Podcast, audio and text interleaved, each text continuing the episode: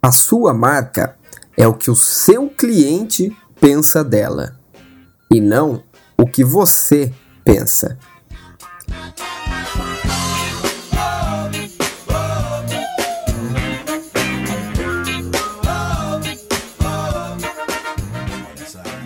Hoje eu convido você a fazer um exercício muito interessante e valioso, na qual eu utilizo aí no meu dia a dia como profissional de marketing e propaganda. Que é o seguinte: tentar enxergar a sua marca, a sua empresa, como uma pessoa. Essa pessoa, a sua empresa, ela é vista de que forma pelas outras pessoas? Como ela é enxergada? É uma mulher? É um homem? É engraçada? É tímida? É descontraída? É descolada? ou é chata, é ultrapassada, arrogante, enfim. É, agora imagina você, por exemplo. Quais são as suas atitudes no dia a dia é, que você toma para que seja identificado, para que seja percebido pelas pessoas da forma que você quer que seja? Por exemplo, a forma que você se veste, que você fala, é, enfim, pensando na imagem que você quer que as pessoas tenham de você. Muitas vezes tem a ver com personalidade mesmo. Mas no caso da marca, você é quem constrói a personalidade dela.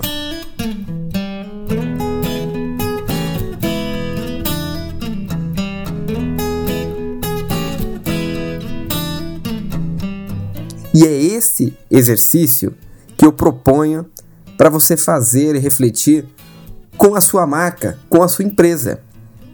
De que forma você quer e precisa que a sua marca seja vista pelos seus clientes e possíveis clientes e público-alvo? E o que você está fazendo? Quais as estratégias que você está tomando para que ela seja vista dessa forma? Essa é a grande questão para construir uma marca sólida no mercado.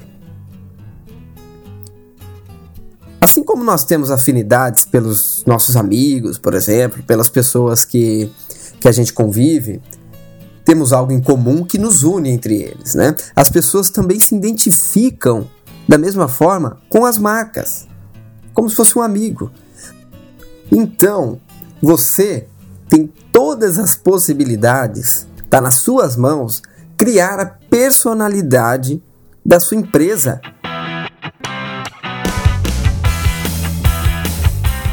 Claro que pensando nos seus objetivos e no motivo para que ela seja, se comporte, seja vista daquela forma para focar no seu público-alvo. E esse é o grande ponto. Com que tipo de personalidade o seu cliente, o seu consumidor teria mais afinidade, hein? Na maioria das vezes, tem afinidade por pessoas, vamos dizer assim, que têm algo em comum, né? Como o mesmo estilo de vida, pensam de formas parecidas, Sabe quando você assiste um filme e se identifica diretamente com um personagem do filme? Né? Você pensa assim, poxa, é, é atrapalhado, é atrasado, gosta disso, gosta daquilo. Parece eu, sou eu. Pronto, você criou uma identidade, uma afinidade com aquele personagem. A mesma coisa você tem que fazer com a sua marca, não é? Que o seu público pretendido encontre essas características de identidade na sua empresa. Essa é a essência da construção de marca, o tão chamado e conhecido e falado branding que a gente ouve aí muito ultimamente, né? E é por esse motivo que se diz que quando você faz o que gosta, as chances de darem certo são muito maiores, né? Porque você se torna a alma da sua empresa. E as pessoas que se identificam com você logo se identificam também com a sua marca pois você colocou a sua personalidade no seu negócio. Né? Mas aí que mora o perigo, ó, presta bem atenção. Será que existem quantidades suficientes de pessoas iguais a você para consumir o seu produto e o seu negócio ser viável? O que eu já vi de grandes empresários anunciando em veículo que o público da sua empresa nunca vai ver, mas que o dono da empresa vê. E para ele é a melhor opção. Tenho certeza que, que você está se identificando aí com, com isso que eu tô te falando, né? Você que é profissional aí da área. Olha, muito cuidado. Nesse momento, a sua empresa está ficando sem personalidade e, consequentemente, diminuindo as chances das pessoas se identificarem com ela.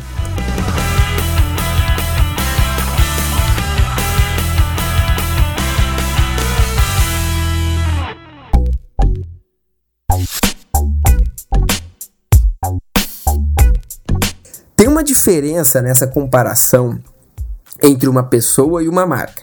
No caso da marca, personalidade forte e bem definida são requisitos obrigatórios para ela ter sucesso, para ser fortalecida no mercado.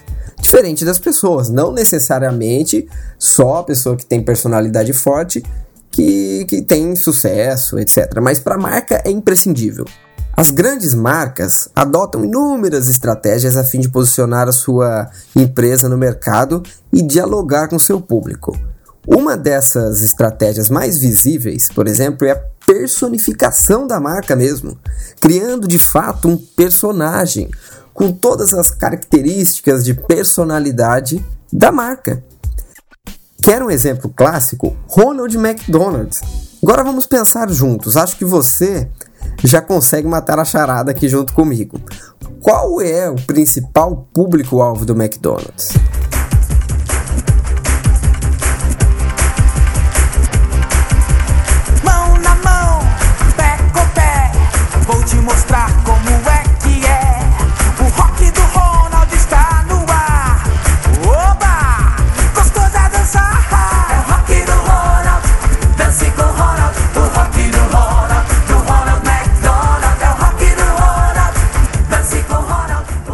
Claro que uma marca que personifica um palhaço todo colorido, brincalhão, divertido, não pretende dialogar com um motoqueiro, enfim. Ao relacionar a imagem do McDonald's com palhaço brincalhão, a marca se aproxima diretamente, é óbvio, das crianças, que ao serem atingidas pela comunicação da marca, logo se identificam e gera afinidade.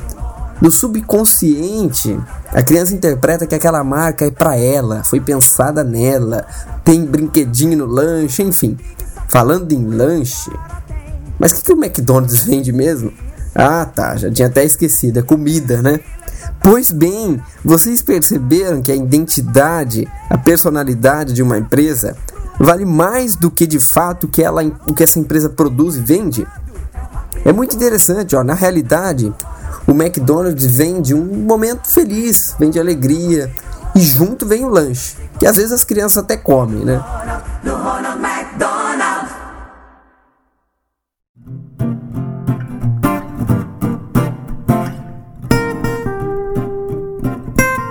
Mas veja que exemplo de uma marca gigante, né, que foi uma das primeiras, acredito eu, que se preocupou tanto assim em construir uma relação de afinidade com seu público, né? Aí você me pergunta, mas quem compra o lanche? Não é o pai, né? Quem tem a grana ali, a bufunfa mesmo para comprar o lanche, não é o pai, né? E o McDonald's não, deveria se comunicar com ele, né? É com quem realmente faz a compra. Bom, aí a gente já entraria em um outro assunto que a gente pode até abordar em outro podcast, que é o seguinte: existe a pessoa que compra determinado produto e existe a pessoa que influencia a compra determi- do, do determinado produto. E são esses influenciadores que precisam se identificar com a marca, meu amigo. É, você imagina o berreiro que a criançada não faz na cabeça dos pais para ir ao tal bendito McDonald's? Pois é, filhos pequenos aí já fazendo os seus papéis de influenciadores, não é verdade? Então, pronto para construir o DNA da sua empresa, da sua marca?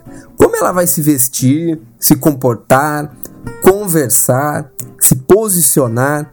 Quais serão os seus valores? Para quem ela vai se comunicar?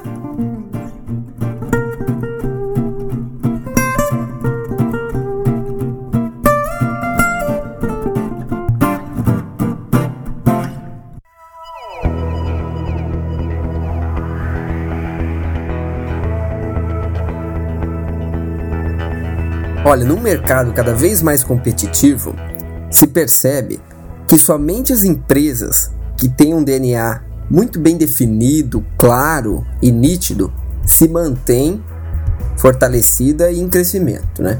Em alguns casos, a identificação com o seu público é tão grande que os consumidores defendem as marcas com unhas e dentes, é? E mesmo aparecendo outras marcas com produto e qualidades semelhantes, esse público mais fiel não vai ao menos provar ou testar a marca concorrente. E assim se constrói uma marca forte, tendo ao seu lado fãs da marca, que ama e defende como se fosse um melhor amigo. Olha, veja agora outro exemplo quando a gente fala da importância de construir um público com a marca, construir uma identidade com a marca. É mais importante do que simplesmente anunciar e gastar milhões, sendo que você não tem um público bem, bem definido e não comunica com aquele nicho que você precisa comunicar. Né? A gente tem exemplos aí de marcas nacionais que investem fortunas em, em comunicação, mas será que essa é uma marca amada pelos brasileiros? Olha, veja bem, duvido você descobrir que teve uma pesquisa recente é, realizada pelo Centro de Inteligência Padrão e produzida pela Oficina Sofia para descobrir quais as marcas mais amadas pelos brasileiros. Olha, entre todas as empresas das 26 categorias, a marca mais amada pelos brasileiros é a marca de motos Harley Davidson.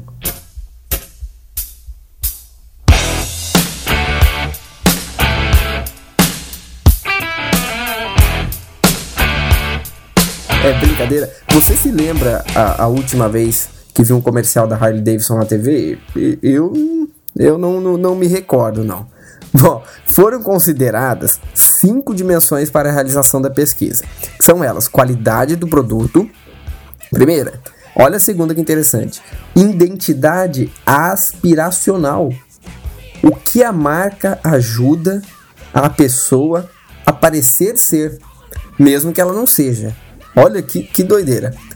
A terceira, humana o que é a capacidade de humanização da marca. Né? Respeito com seus funcionários, por exemplo, e, e clientes, né? A, a, parte humana da empresa. A quarta, comunicação emocional do indivíduo com a marca. Olha que, que interessante, né? Essa pesquisa. E a quinta, a quinta categoria, feita para mim. É o que a gente deu exemplo ali do McDonald's, que é a capacidade de personificação da marca para cada consumidor.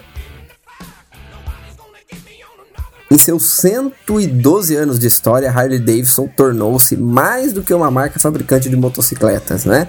Hoje a marca é uma lenda de motociclismo e sinônimo de um estilo de vida único.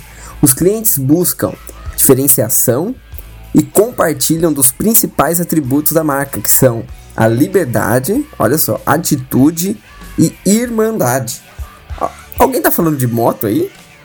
Além disso, a marca realiza eventos anuais responsáveis por manter a ótima relação da marca com seus principais clientes e entusiastas. Então, gente, o que, que você acha mais valioso para que é a da Harley Davidson? As motos que ela fabrica ou essa personalidade marcante e forte que a marca construiu?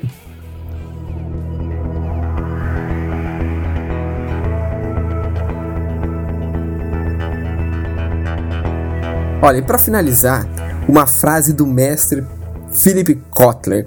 Ao definir o valor de uma marca, ele diz o seguinte: Uma empresa deve se diferenciar pelos seus concorrentes, tanto pela logomarca, qualidade do serviço, qualidade técnica dos profissionais e, acima de tudo, pela construção e consolidação da sua identidade.